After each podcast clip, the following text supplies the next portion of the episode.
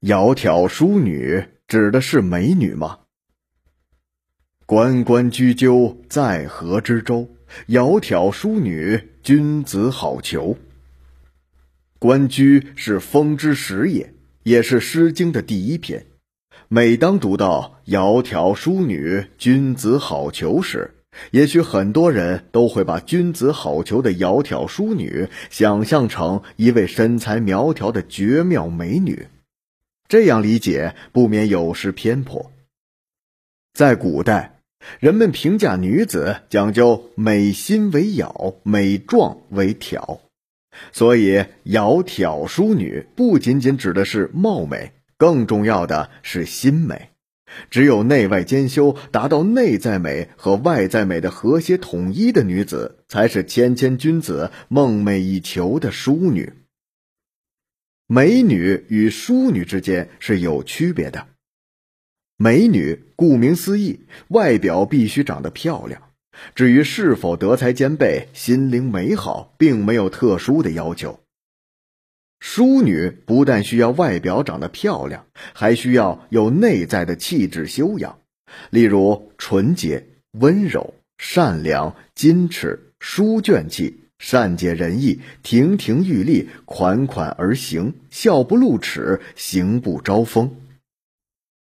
淑女应该像黛玉一样，是个感情丰富的女子，在心爱的男子面前，内心保持着最柔软的、不可触摸的疼痛，保持着善良而多情，有着所有女子对爱情的渴望。他们时而情感流溢，时而娇羞万千，时而温柔如水，时而天真烂漫，时而风趣盎然，浑身散发着女孩子的清纯气息。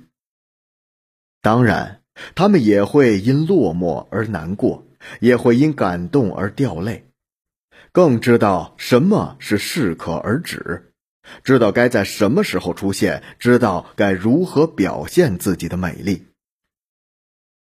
窈窕淑女有着东方女子的含蓄之美，犹如玉石，代表着来自灵魂由内到外的完美。她们有一定的文化和艺术修养，谈吐大方又不失文雅，五官端正，体型和脸型匀称，有着一股无形的高贵气质。明眸流盼，深情神秘。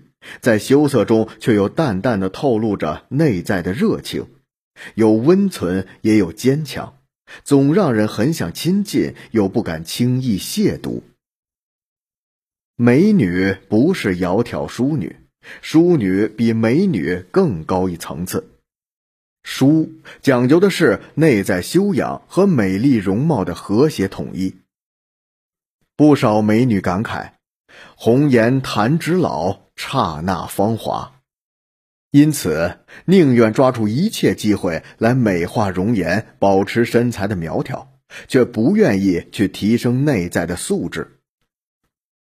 真水无香，淑女是越看越顺眼的美女，但是美女却可能因为缺少这份灵性而失去她应有的光彩。